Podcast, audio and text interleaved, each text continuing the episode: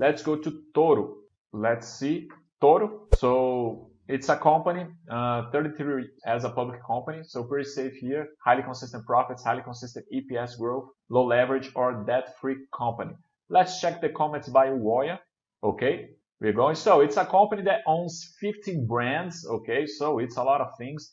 Here talks about all kinds of brands. Okay, uh, so it's a company that uh, provides equipment for residential purposes and products for professional users responsible for most of the part of the revenue of the company. Okay, so it's a very diversified company, right, guys? Uh, it operates in 125 countries. It's pretty, pretty safe here. This is something very good.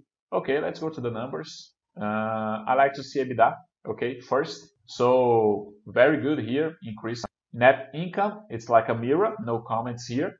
And the net profit margin. So guys, of course, here it's not going to be increasing, but it's flat, right, guys? It's increasing until 2017, decrease a little bit until 2020, but anyway, on the long run, it's kind of flat, so good. EPS, it's like a mirror from the profit, so very good. Let's see cash. That's something that I like to see. Okay.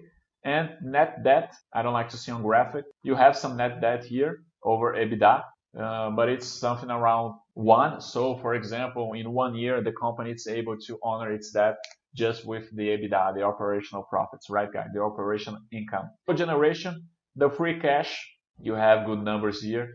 And the capex related to operating activities, it's something around what, 30%, maybe 25% uh, a little bit, 88 uh, million to make 360 million, right guys? So pretty safe here.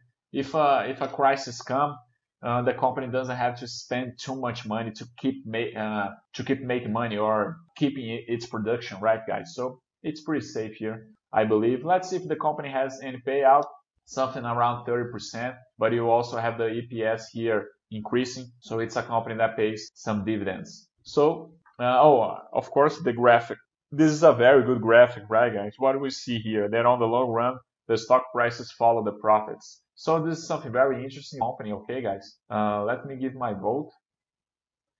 So very interesting company, operates in many countries, which brings a good diversification on ge ge geographic revenue. Sorry guys.